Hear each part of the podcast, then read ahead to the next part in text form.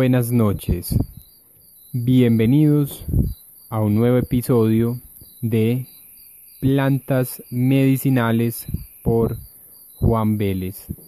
Aquí desde los Andes colombianos en la cordillera central, eh, hoy martes 28 de abril a las 9 de la noche, les doy la bienvenida. Hoy les quiero hablar de plantas medicinales para la salud oral. Y bueno, quiero comenzar invitándolos que sigan una página en Instagram donde eh, se suben contenidos de los temas eh, que hemos tratado en los últimos días sobre plantas medicinales, sobre cannabis medicinal, sobre plantas que pueden tratar y ayudarnos a prevenir enfermedades virales. Y esta página se llama Neuroterpeno, como neurología, pero neuroterpeno. Y bueno, eh, hoy vamos a hablar de plantas para la salud oral.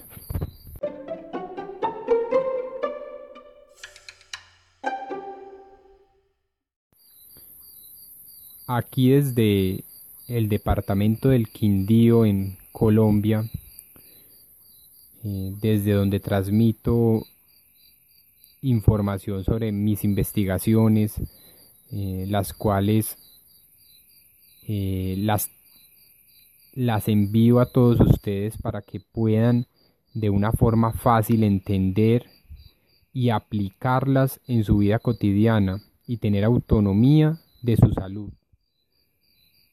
Y, bueno, en, nuestras montañas, en nuestros valles habitaron eh, asentamientos indígenas hace cientos y miles de años y ellos utilizaban una planta que se conoce eh, en el mundo científico como Symbopogon citratus. Esa planta se conoce popularmente como limoncillo. Y estos grupos indígenas eh, lo que hacían para su salud oral eran masticar el limoncillo. Se sabe que lo masticaban porque son unas cañas largas y tienen unas hojas que parecen pasto. De hecho es un pasto eh, y huele a limón, por eso se llama limoncillo. Lo masticaban y bueno, su sabor es, un sabor eh, un poco amargo y, y es un sabor como astringente también. Este limoncillo eh, mantenía una salud oral en los indígenas muy buena, previniendo la caries y previniendo tantos problemas bucales que hay hoy en día. Igualmente, eh, no hay que desconocer que la dieta de los indígenas y de, estos grupos nativos era muy diferente a la dieta que hoy en día llevan muchas personas en el mundo. Eh, era una dieta totalmente eh, libre de muchas toxinas que hoy aparecen y que están presentes en los productos empacados eh, en los supermercados. Y, quiero hablarles un, poco eh, de un estudio que se realizó hace unos años en, en Estados Unidos y en África.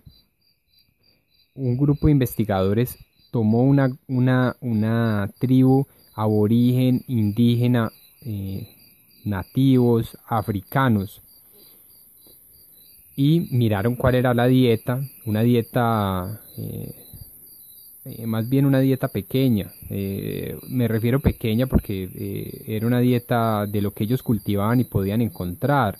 no una dieta como hoy en día uno va a un supermercado y puede comer de todo y va a una frutería, va a una plaza de mercado y hay todas las frutas, verduras, eh, de todo lo que uno quiera puede comprar, no. Ellos tenían cierta dieta, eh, lentejas, eh, plátano, bananos, bueno, cierta dieta que podían cultivar y de eso se alimentaban. Entonces miraron esa dieta, cogieron esa dieta, la trasladaron a Estados Unidos con un grupo de 20 americanos promedio, trasladaron la dieta que comen a americano promedio, entonces hamburguesas, pizzas, gaseosa, bueno, muchas cosas, la trasladaron a África. Entonces, en este grupo de 20 personas americanas le dieron la dieta de los africanos y a los africanos le dieron la dieta de los americanos. Obviamente, antes de iniciar el estudio, hicieron unas pruebas a nivel, bueno, unas unos exámenes a nivel eh, de colon, de intestino, y pudieron evidenciar que los indígenas, los aborígenes africanos tenían una baba perfecta. Estaban muy bien en su salud eh, digestiva, en su salud eh, excretora normal, en su sistema, en su colon, y evaluaron la baba del colon de, de los americanos en su intestino y pudieron evidenciar una baba precancerosa en el, el, grupo de los 20 americanos, en la mayoría. En los indígenas aborígenes ninguno. Entonces lo que hacen es cambiar la dieta. Entonces a estos americanos durante, durante dos semanas le dieron la dieta de los indígenas aborígenes y a los indígenas aborígenes, al grupo de 20, le dieron la dieta de los americanos promedio. Americanos me refiero a los estadounidenses, que así ellos, bueno, se hacen llamar porque eh, todos somos americanos, todos los que vivimos en América. Entonces cambian esto y a las dos semanas evalúan eh, el sistema eh, digestivo en, el colon, en, la parte excretora y ven que los indígenas tienen eh, baba precancerosa y ellos no la tenían al comienzo, pero después de llevar tan solo dos semanas de consumir alimentos como hamburguesas, gaseosas, pizzas y bueno, todo ese cuento de alimentos y comidas rápidas que no son alimentos, ya hay una baba precancerosa. Y evalúan a los, bueno, a los estadounidenses, que son 20, y resulta que en la mayoría ya se eliminó la baba precancerosa. Y tienen una baba normal en su intestino. Entonces, ¿qué quiere decir esto? En tan solo 15 días cambia el cuerpo y mejora solo con alimentación bueno, entonces es un tema a no desconocer. ¿Por qué? Porque en la salud oral depende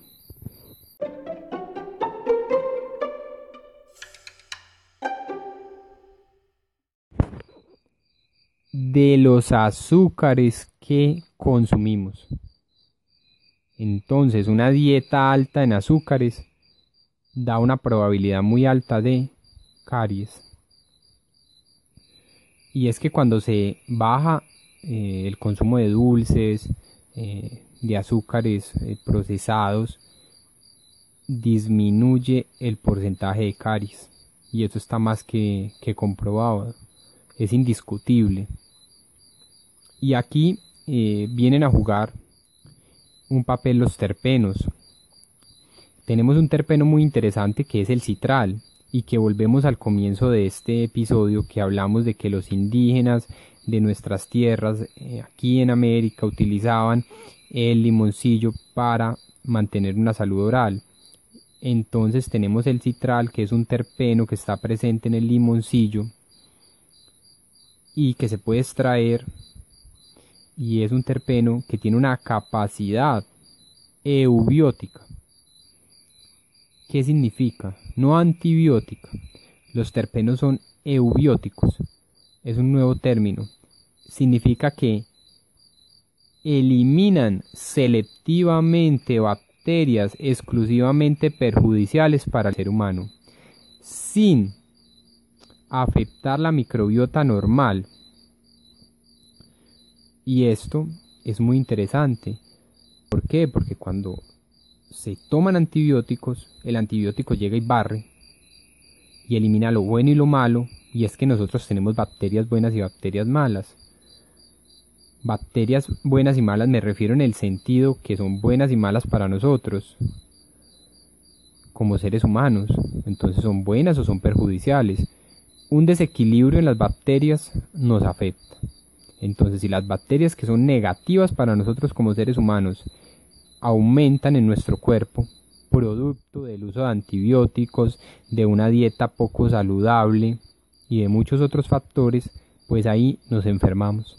Por eso es que hoy en día hay un boom muy grande de alimentos fermentados, alimentos probióticos y la gente está volviendo a eso. De hecho hay un hay una iniciativa en, esta zona que se llama Fermentos de la Villa y ellos investigan el tema de los probióticos. Bueno, ¿qué pasa con este, con este desequilibrio? llegan todas las enfermedades.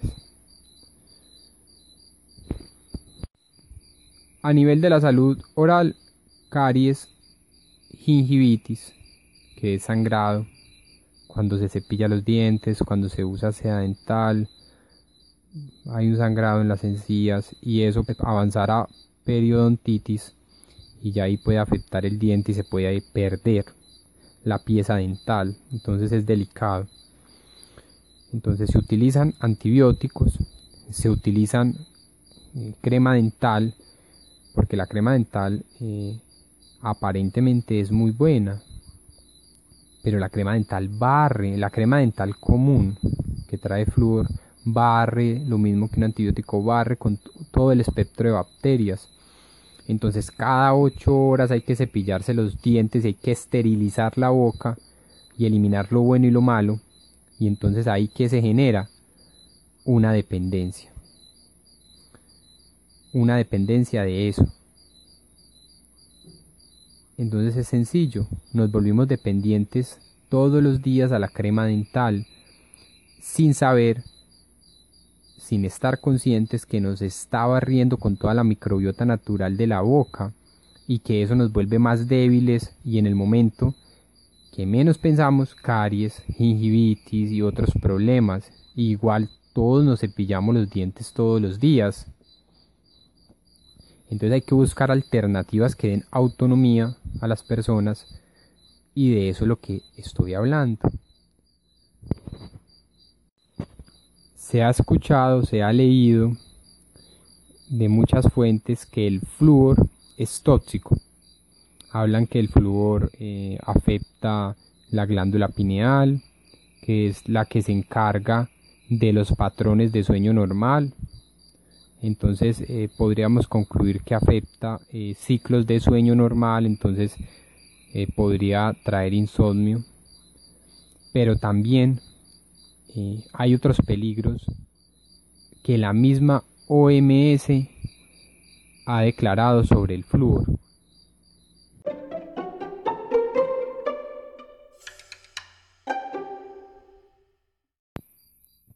Esos peligros son, como lo declara la OMS, la Organización Mundial de la Salud, que a largo plazo el flúor puede generar, generar osteoesclerosis y puede llegar a afectar el sistema nervioso y además puede afectar el esmalte dental y con esto los dientes. Entonces puede ser contraproducente a largo plazo sin hablar de glándula pineal, sin hablar de eh, teorías conspirativas alrededor del flúor, es algo que declara la OMS. Como crema dental, ¿qué alternativas hay? Porque pues, tal vez si me escucha un odontólogo, eh, puede estar eh, pensando, y bueno, entonces usted qué propone? Eh, puede estar eh, pensando muchas cosas o tapándose los oídos. bueno, propongo el citral. Eh, propongo utilizar muy juiciosamente el citral. Cepillar los dientes con citral. Y además vamos a agregar otro terpeno que es el carbacrol. Es un terpeno eubiótico muy potente. Y recordemos que eubiótico es que elimina selectivamente las bacterias perjudiciales para nosotros los humanos, sin afectar las bacterias que son buenas en nuestra microbiota y que además nos ayudan a combatir las bacterias que son malas. Por eso es que un antibiótico, cuando uno lo consume, listo, se consume el antibiótico, se elimina la infección, pero quedamos expuestas, expuestos y expuestas a nuevas infecciones de otro tipo, porque nos eliminaron las defensas, que son nuestras bacterias positivas para el ser humano. Entonces, ¿qué propongo? Cepillar los dientes con citral, cepillar los dientes con carbacrol, limpiarlos muy bien, utilizar sea dental en todos los dientes todos los días y tal vez un enjuague eh, que no tenga tantos compuestos que no tenga tantos compuestos puede ser muy útil. Esa sería el, lo que propongo. Igual es un proceso podría ser eh, cepillar los dientes con crema dental agregar eh, con crema dental, pero entonces empezar a disminuir la dosis de crema dental y agregar una, gota de eh, citral o utilizar también el limoncillo. Lo mismo que también se podría utilizar el carbacrol o el orégano, que es donde está presente el carbacrol, utilizarlo en, en los dientes. Es una alternativa. Cuando uno es tan dependiente de los antibióticos surgen eh, muchos inconvenientes y hay una historia personal que, que les voy a compartir.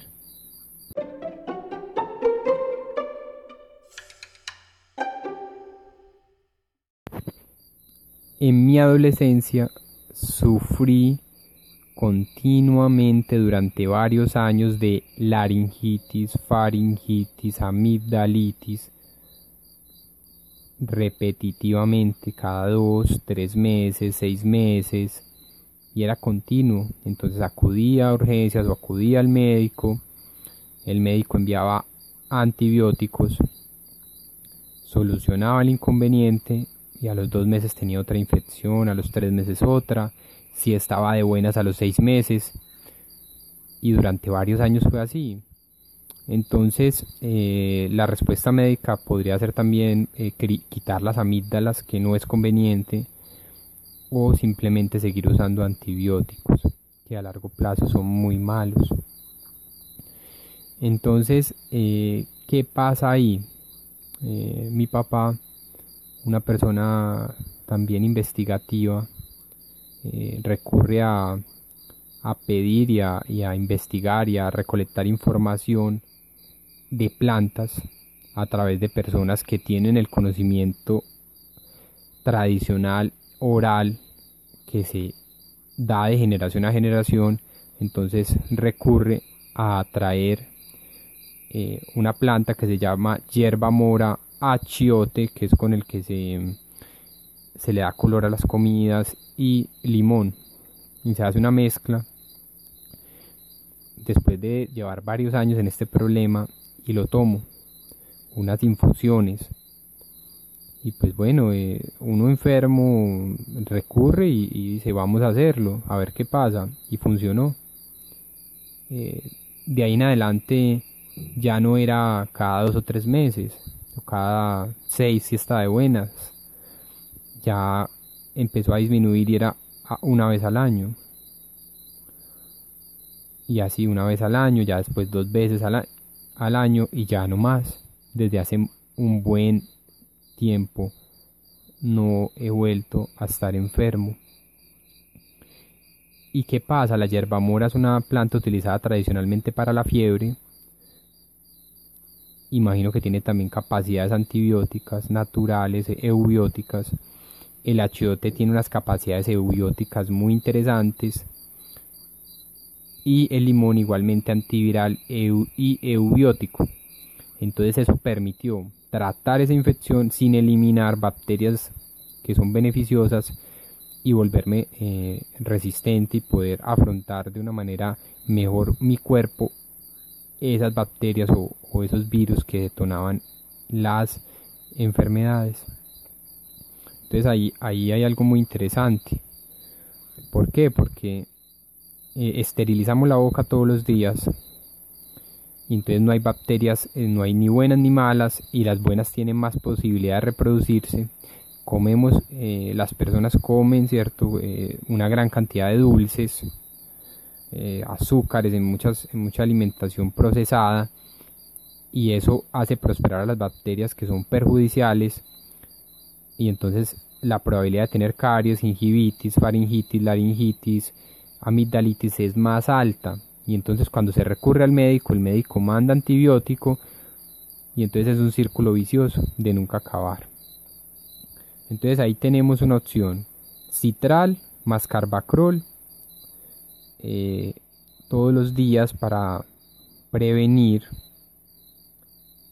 y eh, en casos donde no se pueda recurrir a un odontólogo por muchos factores eh, limitantes y más ahora en, cuarentena por el tema del coronavirus. Entonces para tratar eh, es igual. Se trata sería cepillando cinco veces a seis veces al día con citral y carbacrol si vamos a tratar una gingivitis y tener un enjuague bucal que tenga eh, la menor cantidad de ingredientes posibles y agregarle terpenos, agregarle el, citral, el carbacrol o el limoncillo o el orégano bien concentrado y hacer enjuague bucal. Y se podría también utilizar un cepillo que se llama cepillo interdental, el cual se puede sumergir en el enjuague bucal que tiene terpenos y pasarlo entre cada diente. Tal vez van a haber unos dientes que van a estar muy juntos y va a salir tal vez un poco de sangre, pero ahí se va a empezar a tratar y se va a curar porque me ha pasado y ya lo he hecho y me ha ido bien. Me ha, me ha pasado en el tema de gingivitis con pequeña eh, que hay un poquito de sangre en, en las encías. Hago esto y a los tres días estoy muy bien entonces es, algo a anotar y a, tener en cuenta. ¿Qué pasa con, con las farmacéuticas? ¿Qué pasa con, con esta industria que nos vuelve dependientes? ¿Qué es lo que hay allí?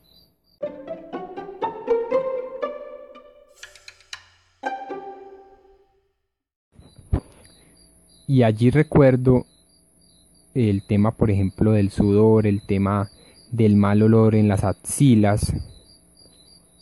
Y, vuelvo a, mi adolescencia donde habían compañeros del colegio que tenían eh, un olor muy fuerte y entonces uy no se aplica desodorante aplíquese desodorante y estos compañeros ya se aplicaban desodorante. Entonces cada día han sacado desodorantes más fuertes, 24 horas, 12 horas, 48 horas, 72 horas, desodorantes medicados y son desodorantes que contienen sustancias como el aluminio, que es cancerígeno y que entra muy fácil y se puede depositar en el seno y puede generar más probabilidad de contraer cáncer de seno. Entonces no es indicado y además es como actúa como antitranspirante, lo que hace es sellar eh, los poros por donde se suda y entonces ¿qué pasa? Lo natural es que la axila sude, que se expulse eh, el sudor, porque es algo muy natural. Entonces, a evitar eso es antinatural. Y allí recuerdo eh, una tía que quiero mucho, la quiero mucho, y ella, y yo estaba pequeño y me dice una persona muy sabia y muy entendida de la vida y, y, y ella con capacidad de tener todo lo que quiera tener. Y me dice, no use desodorante. Yo no uso desodorante y nunca me da mal olor. Bueno, pues algunos que escuchan dirán, bueno, la señora no sudaba, tenía, era, era una persona que casi no tenía olor. Pero ella me dijo, no, es que eso te vuelve dependiente y cada día vas a tener que usar y usar y usar y usar, entonces como una adicción. Y sí he usado desodorante en mi vida, claro, pero hace muchos años no lo uso.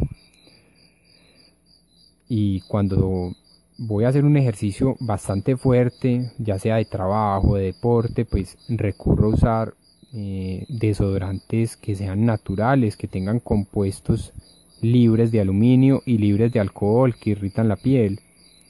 Y me va muy bien. Y mi cuerpo no se expresa tan fuerte en el olor.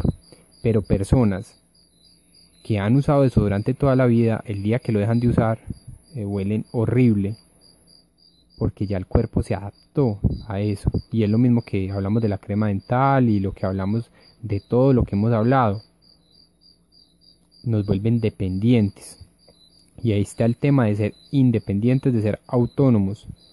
Entonces hay compuestos naturales que sirven como desodorante. Y no hay necesidad de, recurrir a eso que a veces no somos conscientes de lo que aplicamos en nuestro cuerpo. Así que, ¿cuáles son las recomendaciones antes de despedirnos para una buena salud oral.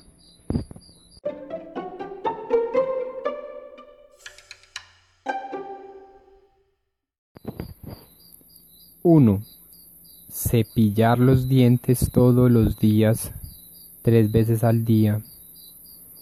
Y vamos a esperar no inmediatamente que comamos, vamos a darle tiempo a las bacterias que están en nuestra boca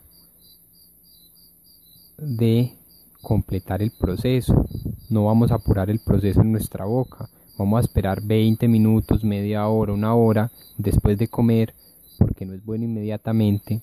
Y allí vamos a, después de ese tiempo prudente, vamos a lavar los dientes con citral, con carbacrol, muy bien, muy despacio, muy conscientes. Y y si no se puede obtener el citral o el carbacrol, entonces lo van a hacer con una crema dental que sea natural, que hay en el mercado cremas de caléndula y, y otras variaciones que no tienen eh, flúor y que no, son, no tienen tantos aditivos eh, que pueden ser tóxicos. Van a lavar muy bien los dientes. Además, si quieren utilizar el carbacrol y el citral y no tienen acceso, pues pueden masticar en el día eh, limoncillo o orégano, que tiene los beneficios del citral y del carbacrol. Bueno. Número 2.